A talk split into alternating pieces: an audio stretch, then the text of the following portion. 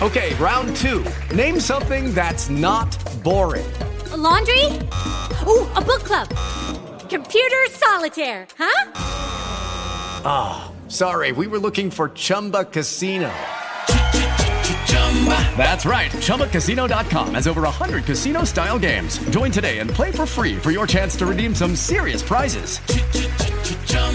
ChumbaCasino.com. No purchase necessary. Full prohibited by law. 18 plus terms and conditions apply. See website for details. Hello, it is Ryan, and I was on a flight the other day playing one of my favorite social spin slot games on ChumbaCasino.com. I looked over the person sitting next to me, and you know what they were doing? They were also playing Chumba Casino. Coincidence? I think not. Everybody's loving having fun with it. Chumba Casino is home to hundreds of casino style games that you can play for free anytime, anywhere, even at 30,000 feet. So sign up now at chumbacasino.com to claim your free welcome bonus. That's chumbacasino.com and live the Chumba life. No purchase necessary. DTW, void, were prohibited by law. See terms and conditions 18 plus. Sport Life, el podcast de la gente que siente la vida. Vamos a conocer ya al cuarto y último, en esta ocasión, influencer eh, de este capítulo de Sport Life. Seguimos conociendo la vida, la forma en la que entrenan, en cómo eh, sienten esos influencers y sobre todo cuál es su relación con las redes sociales. Y va a ser Yolanda Vázquez Mazariego la que nos introduzca al último invitado de hoy. Cuéntanos. Pues sí, tenemos eh, para último invitado a un influencer muy especial que yo no le conocía. He de reconocer que a pesar de que Rubén García, arroba Rubén, pero en vez de una V en Instagram, eh, tiene 300, 315.000 followers, seguidores, pues me llegó el libro. Su último libro es El Yin y el Yang, y descubrí que no teníamos un influencer de fitness típico de portada con abdominales, sino que detrás de, ese perfil de Rubén García había un ingeniero biomédico, un gerundés de 27 años, que además tenía un máster en monitorización de ensayos clínicos y otro máster en marketing farmacéutico, y que durante años compaginó su trabajo de oficina en una compañía farmacéutica y una multinacional que se dedicaba a gestionar ensayos clínicos en oncología con blog de viajes y con una cuenta de Instagram donde empezó a tener muchos seguidores y se convirtió pues en lo que llamamos un influencer de fitness. Eh, en la entrevista podéis leer muchísimas cosas de su vida y de ver sus fotos porque eh, es interesante todo lo que nos ha contado. Y además, en su libro yo os lo recomiendo porque no es el típico libro de, eh, pues eso, influencer de fitness que escribe un libro con 27 años, nos cuenta su historia y es todo guay.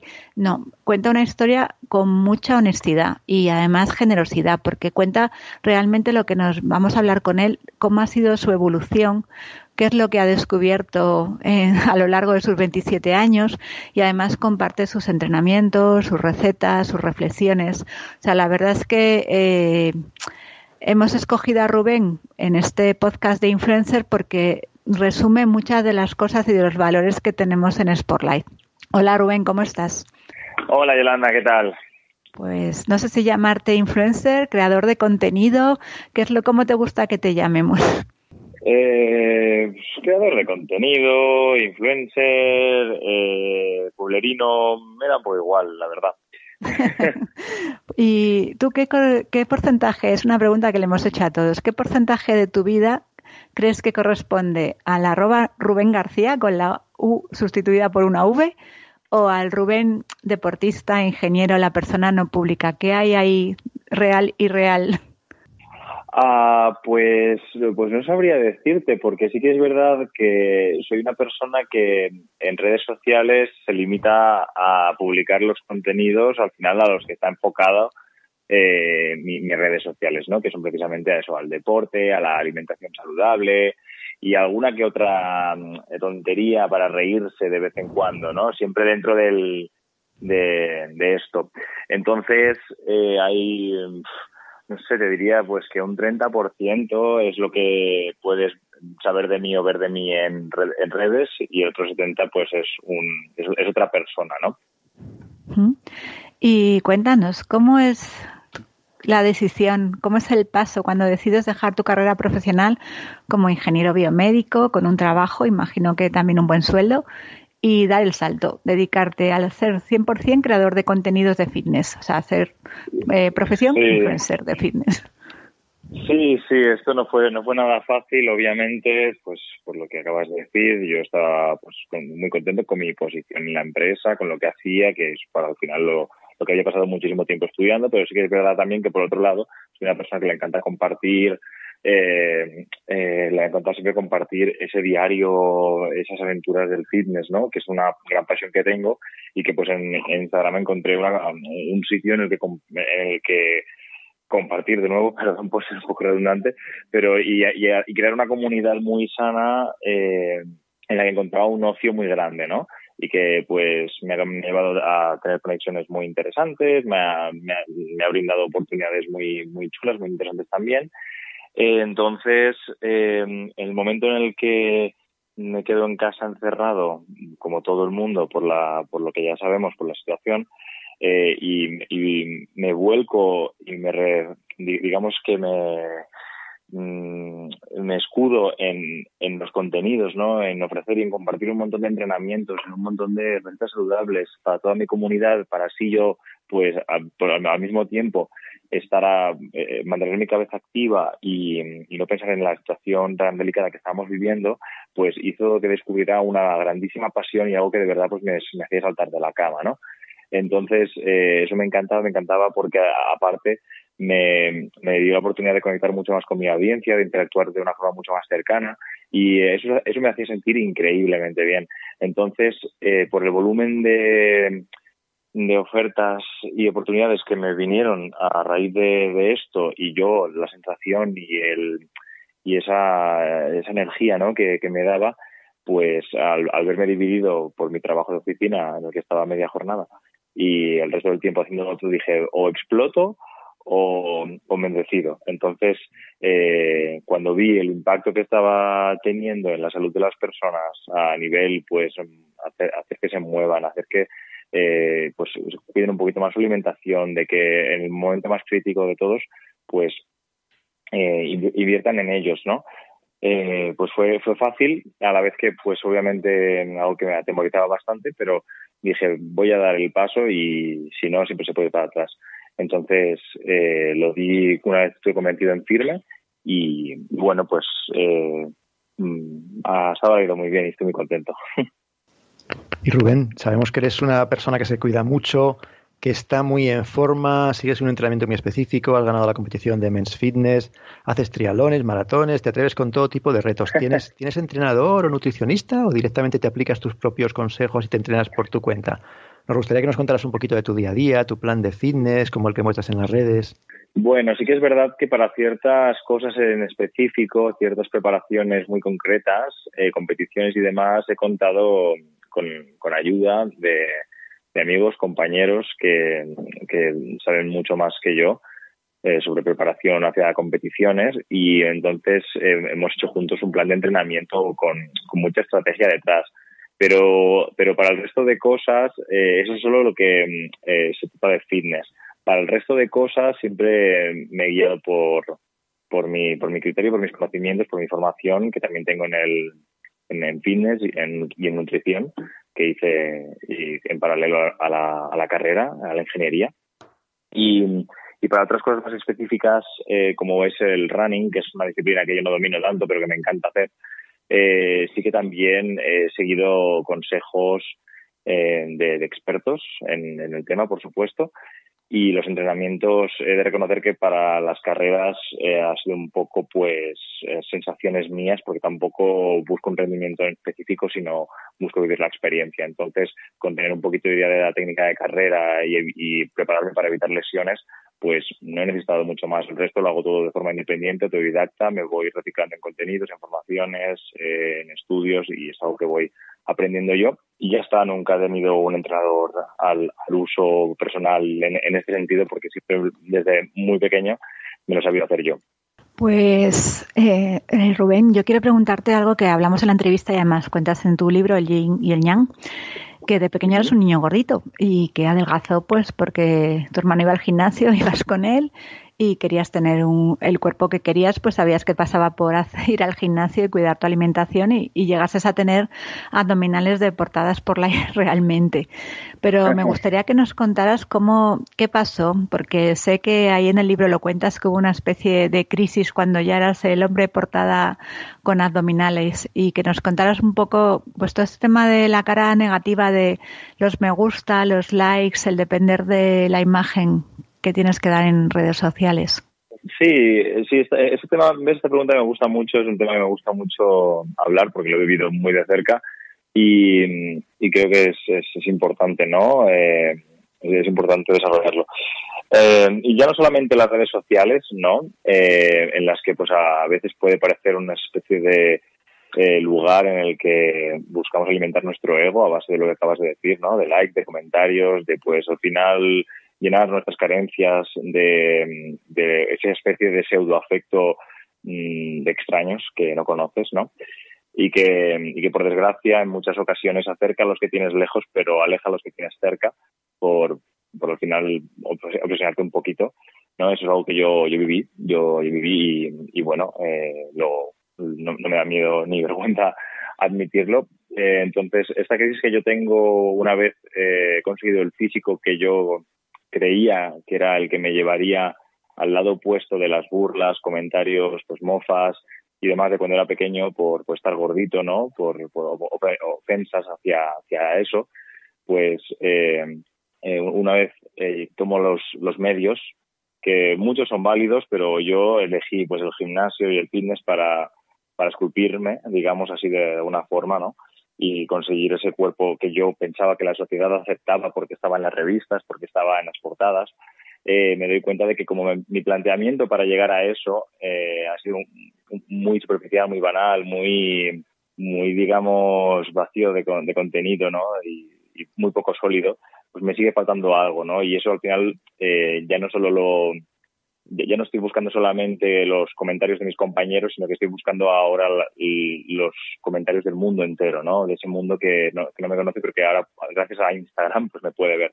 Y eso se fue extendiendo y extendiendo hasta que finalmente, pues, eh, me voy estampando, ¿no? Y hago esos clics necesarios para darme cuenta de que el planteamiento desde el principio era muy equívoco y que tenía que darle una vuelta 360 a todo lo que estaba haciendo eh, y gracias a lo cual gracias a lo cual había me había brindado mucha salud no porque al final sí que es verdad que eh, mi, objetivo era era el que era y conseguí un físico el, que conseguí.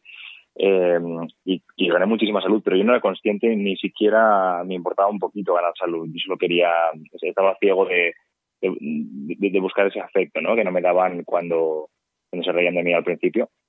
Entonces finalmente eh, este concepto ¿no? y esta forma de pensar, de, ver el mundo, ¿no? de, ver eh, lo que está pasando fuera, eh, de, lo que viene de fuera hacia adentro lo que viene, y lo que va de dentro de mí hacia afuera, pues mm, consigo trabajarlo con muchísimo ejercicio personal, ¿no?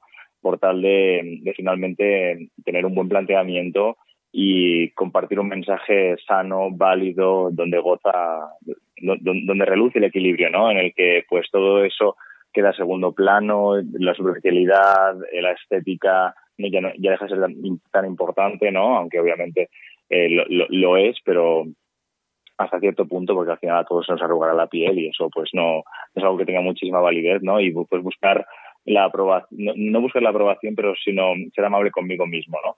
Y, y tratarme bien a mí para luego Mm, que me traten bien los demás y que relacionarme bien conmigo mismo para luego relacionarme bien con los demás. Entonces, eh, ese es un choque, eh, ese es un clic que, hice con muchísimo trabajo, como te digo, personal, y que mm, y gracias, y gracias al cual pues vuelco un montón de cosas en el libro hablando hablando de eso, ¿no? De cuáles son para mí los puntos a tratar para, para conseguirlo, porque si no nos pasamos la vida buscando la aprobación de los demás cuando los demás realmente pues queremos lo que realmente no nos merecemos, ¿no? Y, y, nunca cumplen nuestras expectativas y siempre es un bucle de frustración porque nunca llegas a ver tus objetivos cumplidos en ese aspecto, eh, ya, que, ya que lo que haces no depende nunca de ti, sino de los demás. Oye, muchas gracias Rubén por compartir esto porque a mí por lo menos me resulta muy sincero. Creo que no, no sé, yo como nutricionista pues veo a influencers que lo pasan mal pues para mantener una imagen corporal y unos abdominales y, y, realmente no lo cuentan y esto creo que es muy importante y te lo quiero agradecer que lo cuentes y que la gente sepamos que, que también os cuesta que tenéis vuestro corazoncito, que sois personas y que no todo es fácil. Y, y quería preguntarte, porque claro, como todo el mundo, pues en alguna vez en, tu, en algún tu red social has publicado una foto en la que no tenías abdominales. Bueno, seguías estando estupendo, perdona que te lo diga, pero no tenías esos abdominales marcados. ¿Cómo gestionas esos días en los que de repente te levantas y no hay, ahí no hay tabla de abdominal? ¿Qué haces? ¿Publicas la foto? ¿Te ríes como dices tú? Cuéntanos. Todo depende del mensaje que quiera dar con, con la imagen. Quiero decir, al final mm, creo que lo mejor de las redes sociales es aportar valor. Si, si, cualquier, si, usas las redes como entretenimiento, eh, aport, aportas un valor. Si uh, usas las redes para aportar, eh, yo que sé, consejos, eso es un valor.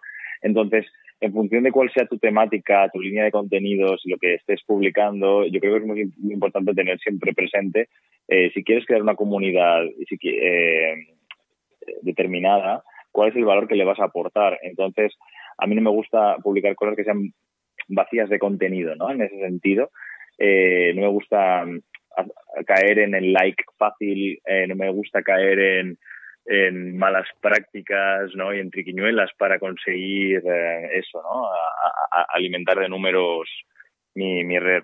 Entonces, si yo eh, tuviese que publicar una foto de un momento en el que no estoy, mmm, pues como tú dices, con unos abdominales marcadísimos o algo así, pues, pues lo, lo, lo haría, lo, lo haría para quizás hablar de esto, ¿no? Eh, o sencillamente, pues no, no lo enseñaría o, o, algo así porque tampoco hace, hace falta enseñarlo. Eh, entonces, depende mucho de, de, cuál sea la intencionalidad de la imagen, pero sí, pero sin problema compartiría una foto así porque ya lo he hecho en el pasado y, y, mí, y yo me quiero eh, con, la, con un porcentaje de grasa mayor o menor. Es más, si, si miras muchos vídeos de hace unos meses míos de entrenamientos, verás que no estaba para nada tan marcado ni tenía la forma que tengo ahora. Y aún así yo hacía los entrenamientos sin camiseta y ningún problema. Quiero decir eso no es algo que me que me vaya a frenar de, pues, de hacer. A mí me gustaría saber eh, qué no llegarías a publicar o hacer en redes sociales por mucho dinero que te ofrecieran. Eh, bueno, eh, aquí entrarían muchas cosas de ética, de, de intimidad, ¿no?